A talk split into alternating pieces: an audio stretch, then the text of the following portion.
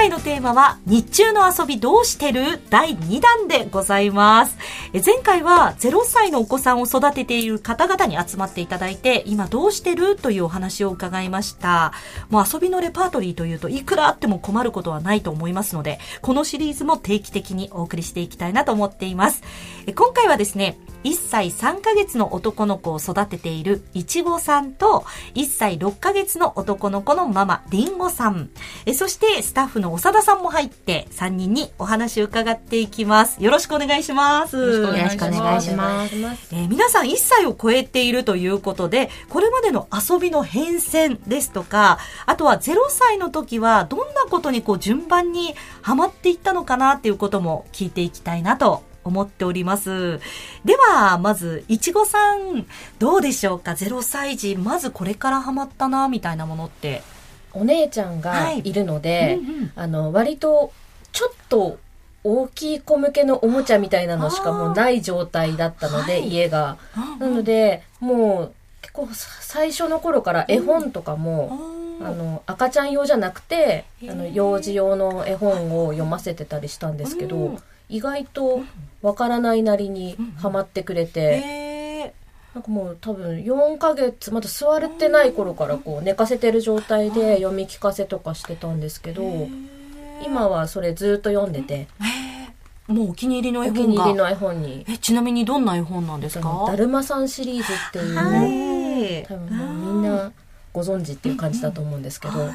あれは本当になんかすぐハマってくれて。そして今でも大好き？はい、今でも結構大好きで本棚から自分で取り出して読め読めって持ってきてくれます。へーもうお気に入りを持ってきてくれるぐらいにはい。なってるわけですね。えー、じゃあその絵本から好きが始まって他にこうこういうのこれぐらいの時期に好きだったなみたいなものってありますか？あとうちは、うん。あの早い時から、あの子供チャレンジを、はいあのもう申し込んでしまったので、うん。でもう何も考えずに届くものをそのままあのこう与えると、はい。そのまま楽しんでくれるので、えーえ届いた時からもうすぐにっていう感じですか？多分ちょっと、うんあの月末生まれなので、はい。微妙にずれてるんですよ、うんうんうんなので届いてから1ヶ月後ぐらいがちょうどハマる時で。面白い。なので届いてすぐはなんか見向きもしないんですけど、次のが届くとその前の月のにはまり出すっていうので、っていうかすごいやっぱりよく計算されてるんですね。そうなんです。どういうシステムなんですか？これもチャレンジっていうのは。と月、えっと、ベビーの時は2ヶ月に1回だったかな、にになんかその時々のおもちゃが届くんですけど、何個ぐらいえっと、ちっちゃいのが2個とか、そのおもちゃのよって種類が違うんですけど、確か6ヶ月まではもうみんな同じあのベビーメリーっていうんでしたっけ、寝っ転がって上にこうおもちゃがこうぶら下がってて音楽が鳴るみたいなのでもちろんそれもドハマりしてくれてたんですけどで6ヶ月過ぎると1ヶ月に1回ずつちっちゃなおもちゃが届いてくるんですけどそれが本当に指先を使うとかあのちゃんと考えられててその成長に合わせたおもちゃが届くようになってる。で、順番に本当にはまっていくってことにですか？はまっていってくれるんです。へえ。あ、何でしたっけ？私もあの、ちょっと頼んでた時期があるんですけど、その前届いたものと合体するようになったり、なんか組み合わせができるようになったりっていうおもちゃもはいありますありよね。ますね。多分もうちょっと、あの1歳以降のやつの方が多いと思うんですけど、うなんんうん。かこうキラキラした鏡がついたブロックでキューブなんですけど、あのやりたい放題のミニバージョンみたいな感じでつまめたり押せたりするキューブが2個だけなんですけど、それはそれでずずっとハマっててとか。へえ。え、でも正直なところおもちゃすごい増えて大変みたいなことないですか？でもなんか小さいので、あ、じゃあそんなにはい場所取らないなって取いう。らずに。へえ。であのうちあのいとこがさらにいあの生まれたばっかの1年差の子がいるのでねもうすぐにどんどんその子あに、素晴らしい。じゃあ家に溜まってくっていうよりは、もう次のお子さんにっていう感じで送ってらっしゃる。もうあげちゃってるのでたまらずにあ、いいですね。そのやりたい放題みたいな小さいやつっていうのがすごい気になりました。うんうん欲しいけど単品で買えるのかしら？単品売ってるのかな？子供チャレンジですよね。でも、子供チャレンジで単品で買えるって言ったら、ものすごい人気が出そう。もうピンポイントでこれ欲しいですっていうのがありそうですよね。そっか、ずっとハマって。ちなみに、そのやりたい放題って、あの、ティッシュをこう、出すような遊びができたりとか、鍵をこう刺して回したりとか、ピンポンをしたりとか、あの、昔からあるはい。台形のあの形の、はい。台形っていうのかな、山形になっていてっていう、そういうおもちゃですよね。あこれ。へそうえいうやりたい放題のちっちゃいバージョンみたいなのがあるんですね。え、どんなの？どんなの？あ、え？本当に？へえ、子供チャレンジ手の？正方形で四方八方にいろんななんかボタンとか引っ張るやつとかついてる。え、これなんか外に出かける時も良さそうですよね。ね。ちっちゃいから。はへえへえ、やっぱり考えられてんだ。そのお姉ちゃんもずっと使ってて、へあのえあ助かったなと思ってるのでうんうん。ちっちゃい子も弟も継続していきたいなと思っていいですね。へえ、え他にもぜひまた、あの、こんなおもちゃハマったよっていうのがあれば、あの、他の方がお話しされてる時にでもどんどん入ってきていただけたらと思っております。はいありがとうございます。では、続いて、りんごさん。今が1歳6ヶ月ということですが、生まれてからのこの歴代の好きなおもちゃ、遊び、どんなことにハマっていったか教えていただけますか？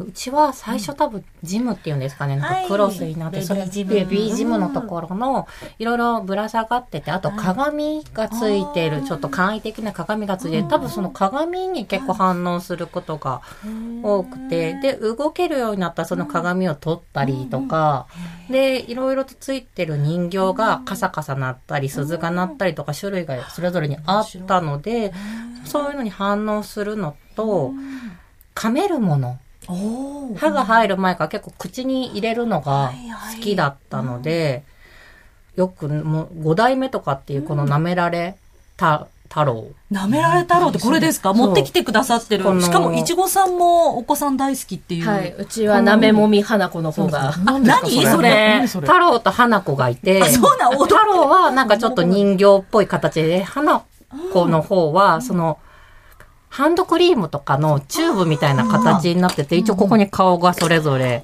あっ初めてて見た、面白い。え、その太郎の方は、本当黄色いボディで、で、手足がついてて、この手足伸びるんですか？伸びないんですよ。あ。伸びないたんだ。だ、それぞれか、あの、ちょっと形が違って、触り心地が違うんですよね。面。白い。本当だ。グーみたいなのとパパーーと。と、私もギザギザのとそうじゃないのと、みたいなのがあってやっぱりそれが掴み合わせて、わーっと音も鳴るし、噛めるし、みたいな。えー。上のこの部分、肌色の部分が、要は帽子みたいなところが顔の部分が柔らかいんですそうです。ね。。で、要はその色がついてないのが、要は口に入れて取れ、塗料が取れたりすると、やっぱり危ないからっていうので、ついていなくって、で、やっぱり途中から噛み応えが変わっていくのが、やっぱりちょっと硬いんですよね。あ、花子少し。花子のが硬いんだ。がちょっと硬くなった花。子の方がってなんか呼び捨てになってますけど。あ、しかもチューブを押すとなんか出てくるみたいな。みたい、もうあチューブが出てるっぽい感じにななってるんですよ。で、ここピープルさんっていう会社のやつで、結構ピープルさんがその月齢ごとに、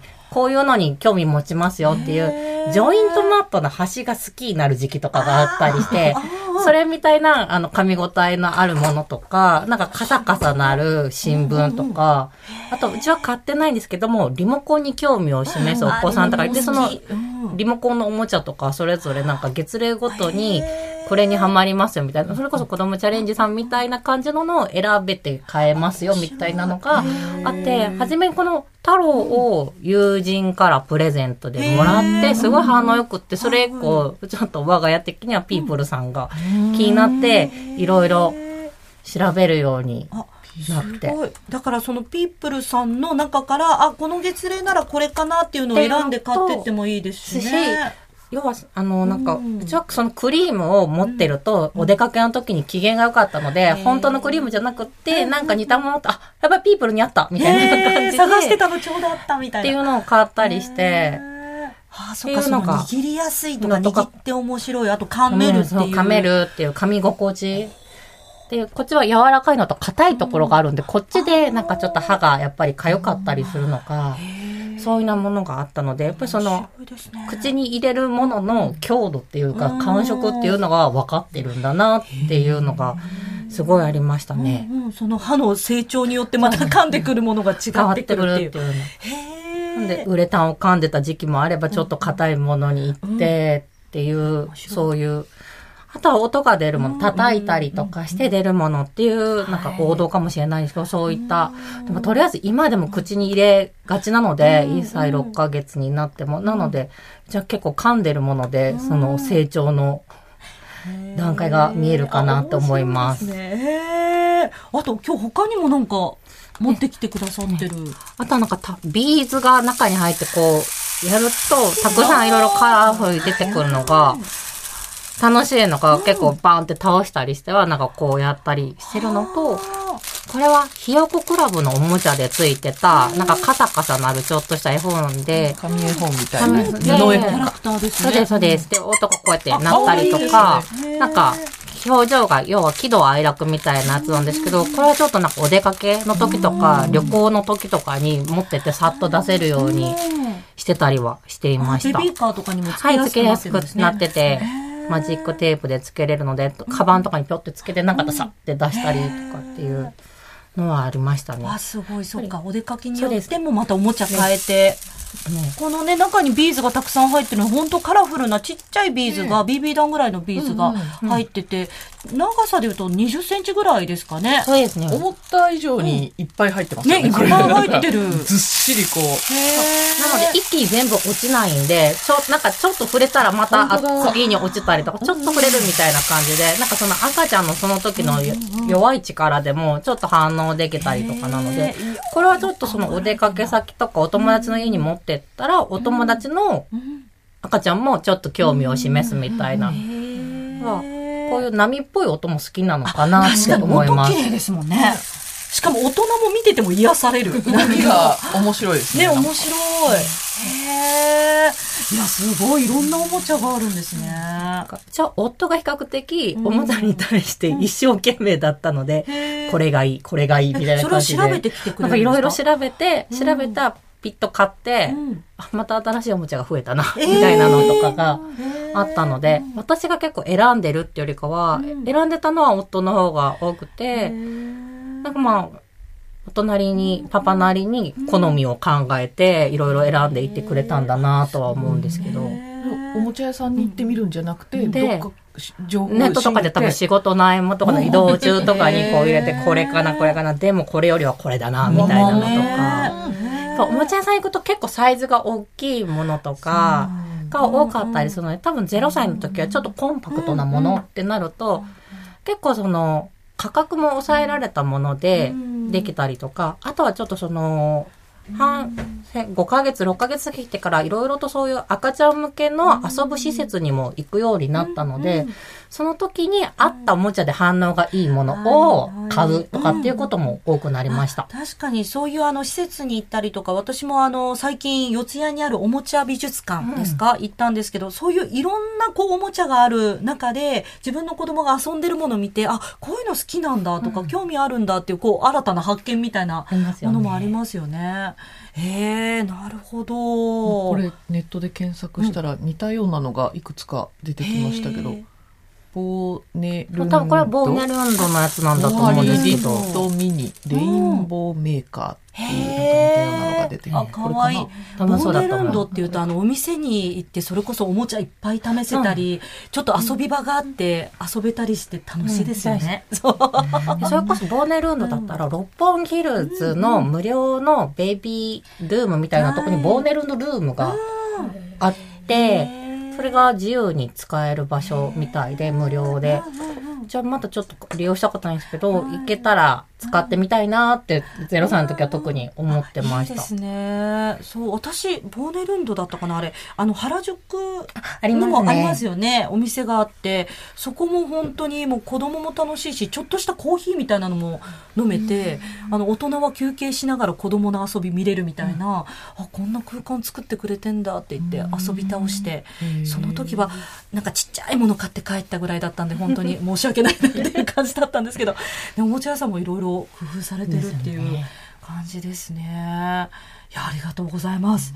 じゃあ続いて、長田さんはどうでしょうか、うちははい。生まれる前からやっぱ張り切っていくつか揃えて、うんうん。えー例えばオーボール。うん。オーボール、ああの、のですよ握りやすいね。やつでしたっけ、うんうんあ穴が開いてるって、あ、網網網ですよね。ちょっと。あのカチャカチャって音が鳴ったりするはい。丸いあやつとか、あと、ピカチュウとイーブイの小さいぬいぐるみを買ってみたりとか。えーえ、それは好きなんですか？うん、あの、生まれる前だから、うん。うん。そうかえ大人が好きってこと？って思って。あ、あまあこういうの好きなのかなみた いな。手のひらサイズのぬいぐるみとかを買ってみたりして、はいあと、プーさんのメリーと、あすごい揃えてる。これね、お下がりでいただいたやつがプーさんのメリーとフィッシャープライスのレインフォレストデラックスジムって、これも定番っぽい感じかなって、えーなんだ布、正方形のうん。カラフルな布の上にこう棒がついていて、そこにいろんな、うんお猿さんとかうんキリンとか鏡とかいろいろぶら下がってて、で寝転がると上、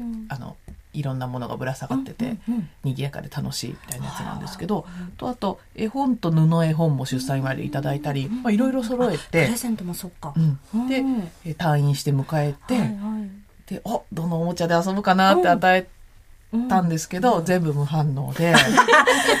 まあわかそうですよね。生まれてみなくちゃわかんない。まあこんなもんなのかなちょっとがっかりしつつ、うんうんうん。全然反応しないなと思って、一旦おもちゃで遊ぶっていうことは諦め、はい。まあ、しまいました全部。うんうんうん。でしばらく過ごしてて、で生後2ヶ月ぐらいになると、ちょっとずつ起きてる時間が増えてきて、で仰向けで上向いてるだけだから、あれ？やばいなって急にこう焦り始めてなんかやった方がいいんじゃないか。やばいやばいなんか刺激与えたり、こう喜ぶことやんないとってまた焦って、うん。一回しまったおもちゃを全部出してきて、でもう一回やらせてみたら、うん。プーさんのメリーに一番最初に反応しました。ベビーサークルにつけて、寝転がってると上でプーさんのあの仲間たちがくるくる回って、うん。でいろんな音楽が流れるっていうやつでそれは初めていいリアクションをしたおもちゃだったかなと思います。それ2ヶ月ぐらいで。で次に3ヶ月ぐらいでジムに反応し始めました。うん2ヶ月の時は反応しなかったけど1ヶ月ぐらい遅れてジムに反応して。でその後出産祝いでもらった絵本うん。ここにあるんですけどはいはい。サッシーの赤ちゃん絵本っていうシリーズがいろいろあってでニコニコっていうやつなんですけどえこれって買ったことあります？買ったことないけど見たことありますね。うん。これ出産祝いでいただいてて、うんで絵本ってまだ早いだろうなと思ってたんですけど、まあ、なんとなく見せてみたらすごい喜んだんですよこれでうん。こあの、あれですよね。カラフルだから色にも反応しやすいのかな。ビビッドな感じでう、ん。てんてんてんてんででんってこう、うんうん。大きなテントウムシの可愛いのがあったりとか、はいはい。ミツバチとかイモムシとか、このニコニコくるりんくるくるりっていう、ここがすっごい見ると、わーってこう、へー。え嘘わかんの？と思って、それが3ヶ月ぐらい。ね。しかもこれあれですね。絵柄の本物のおもちゃが売ってますよね。売ってますよね。ねなんかそれとこう蜂のやつが温めてあります。ああちょうど後ろに乗ってますね。ありますよね。だから連動して楽しめるみたいな感じなんですね。これがめちゃめちゃ反応して、なんで、プーさんのメリーとサッシーの絵本とジムをひたすらローテーションして過ごすっていうのを、生後3ヶ月ぐらいまではやってましたね。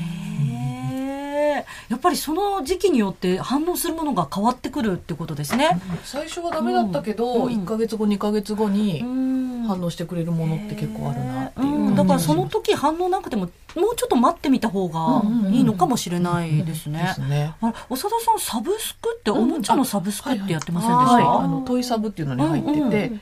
これも2ヶ月に1回うん。おもちゃが6個送られてくるんですよ。でうん新しいの来たら元あったやつは変装して交換してっていうのでやっていくんですけど、うん。それで買い取りもできるんですね、気に入ったものをちょっと安く買えるっていうので、でこれまで買い取りしたものっていうのを持ってきたんですけどこれは6ヶ月ぐらいだったと思うんですけど、太鼓？太鼓ですね、うん。ちょこれ名前なんていうのか。正式名称が。はい。ちょっと調べたんだけど。海外製なのかな？ですね。海外製のが、あのトイサブは多くあてそうなんですね。カラープレイドラムっていう。へえ電子太鼓みたいな感じなんですかね。そうですね。こう取っ手があって、うんうん。直径が15センチぐらい？うんうん。の丸い太鼓の形、はい。で、えー、と音がうん。いろいろ流れるんですけど、すごい！そうなんですよ。ライトも光ってる。ピカピカ明るい。で音楽も流れながらこうやって叩くとピカピカ反応するんで分かりにくいんですけど、うん。いろんなカラフルなのが流れるんですけどでこういろんなモードがあって、うんあ、英語で喋ってるんだ。そう、いろんなこう曲が変えられるんですけど、で、それに合わせてこうやって叩いたり、まあ、スペイン語バージョンっていうのもあったり。あんまりこれは使わないですけどね。ね。。そう。っていう、これに、まあ、あの、まだ生後6ヶ月とかだと強く叩けないから、あんまりこう叩いて遊ぶっていうよりは、大人がこうやってキラキラしたのを叩いて見せてあげると、わーっていう反応をして、で、いろんな曲流れるから、ちょっと楽しそうにしてたので、これ買いました。へこれ、あの、後になんですけど、えー1歳近くなると、これ自分の力でこうやって叩いて、ピカピカ、あの、電飾も動かせるようになるので、長い間たね、楽しめますね。ができて、で、この横に星のボタンがついてて、これを押すと音楽が流れるんですけど、こんなん押せるのだいぶ先だなと思ってたら、今、まあ、1歳2、3ヶ月ぐらいで、このボタンをどんどん押すようになってあれ、このおもちゃでも楽しみ方がどんどん変わってって、意外と長持ちしてる。へえ。ですね。えーそして、そして、ああとこれも、長田さんもう一つ、はい。すごい可愛らしいカラフルな。これもトイサブで来たやつで、はい。ベビーアアインシュタイン、 Discover Light Bar って書いてある。なんか半円になってて、うん。で、中央にこうビーズが入ってて、ね。くるくる回せるんですね。うん。これも音楽が流れて、それ以外キーボードみたいになってるのかな？ね。あ、 elephant ってああ、押せるんだ。あ、ごめんなさい。また español もあるの？スペイン語。バージョン。どうに飛ぶって。かわい。いどうなるのかなと思った。こうやる回すと、こうやって音楽が流れて、いろんなあ、面白いし、音楽可愛いが流れて、し。うん。動物の声バージョン。あ、ジラフ。みたいなのもできたり、あと色。うーん、すごい。英語の勉強にもなるんだ。だいたいここ回して、こうやって音楽鳴らして遊んでるって感じなんですけど、へこれも結構長持ちしましたね。ーうんうんううん。ん、これも6ヶ月7ヶ月ぐらいから遊んでて今1歳3ヶ月になると、あんまりあのリアクションしなくなってきましたけど、うん。うん。これも結構楽しみました。なのでうちはあの木のおもちゃとかじゃなくて、電池入れてバリバリいろんな色と音が鳴るやつ、か系のりやつで、まあ、ちょっと刺激強めなのかもしれないですけど、こういうのが、ううん。ん、結構長持ちして楽しめたかなっていう感じです。ね。そうなんか木のおもちゃとかその素材を楽しむみたいな環境にもっていうようなのすごい素敵だし自分の家にもそういうものを揃えたいと思うんですけどそういうものとカラフルなものが並んでると赤ちゃんってカラフルな方うちの場合はですけど、行くんですよね。だから結果そういうもので遊ぶようにもなってますしあのプレゼントするときは念のため確認するようにしてあのどんな色合いのものがお好きですか？みたいなとかどういうものに反応するかな？みたいなのはちょっと調査をしてあげるようにはしてるんですけどどういねう。の使わせたいかっていうで親そういのうそうですよねね、考え意思があるかももしれないですありますよね。ありますありますよね。そういうの。うんうちはないんですけども、でもやっぱり知り合いの家とかこのキャラクターは家に入れたくないとかっておっしゃるところと並べたくないというか自分が目にするのがちょっとみたなないのかところがあるんこのキャラですかね。クターうんはにを通らないようにしたいみたいな子供なんかうん多分お母さんの方がうん。こういうキャラクターでこういう風に育ってってほしいみたいな多分こだわりがあるのかなっていうのは、ああそういうのあるんだっていう話を聞いてへえと思ったことがありまし。いらっしゃいますすよね。え、プレゼントするときはどういうのを選ばれますか？なんか、おすすめのものとか、これ多いですみたいなものはありますか？おもちゃとかだったら絵本は比較的プレゼントするかもしれないです。0歳のお子さん。っていうのがやっぱり、うちもそうだったけど、おもちゃを買うことの方が多くて、絵本ってどれにするみたいなのがあんまりなかったので、うちはもらってすごいそれこそ反応良かったのが、あの、ゴブゴブゴボゴボっていう絵本がすごい反応良くって、なんかそれはもらった人に聞いた話なんですけど、お腹の中にいた時に聞いてた音みたいなのがこう並んでるの本で、それはもう0歳の時はもうずり映えするようになったら、もうこれ、ゴボゴボゴボ始めるよって言うと、一生懸命寄ってくるっていうぐらい反応はすごい良かったので、それそういう反応良かった絵本とかっていうのは、なんか王道のものってあるじゃないですか。じゃあじゃあビリビリとはいか。はい。じゃあじゃあビリビリは多分区の、あの、検診の時にプレゼン、図書館プレゼントみたいなのでもらったんですけど、なんかそういうちょっと他のところのもので、なんかカラフルな、それこそカラ、それも結構いろんな色が入ってて、もう丸とかしか、丸とか波の絵とかしか描いてないんですけど、そういうのを選んだり、もら、いただいて良かったものをまたプレゼントみたいなことはよくしてます。へえ、なるほど。いちごさんどうですか？うちもなんかやっぱ絵本が多くて、でその私は全然あのそのうちの教育がどう考えてるとか全然考えずに、いや、それもいいと思う。嬉しいと思います。もうあの、だるまさんシリーズがもう絶対間違いないからって言って、今まで多分5人ぐらいプレゼントしてます。素晴らしい。えー、でももらったらすごい嬉しいと思います。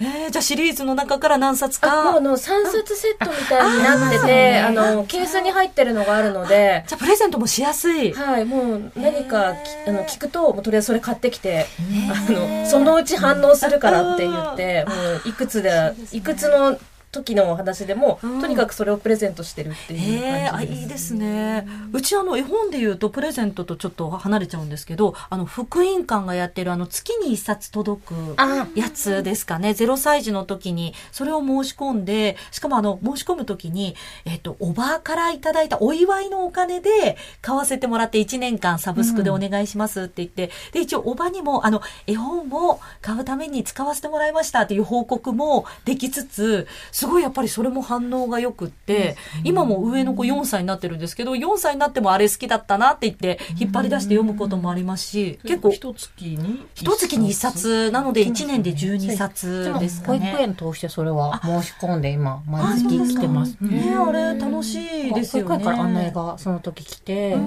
どうする？やってみる？月これぐらいでお得かもみたいなので。そうですよね。そう、一冊ずつ買うよりもお得な値段ねで、で、しかもあの、一冊ずつが、なんていうんですかね、分厚い、こう、厚紙みたいなので、ページが作られてるんで、ビリビリ破られる心配がないです。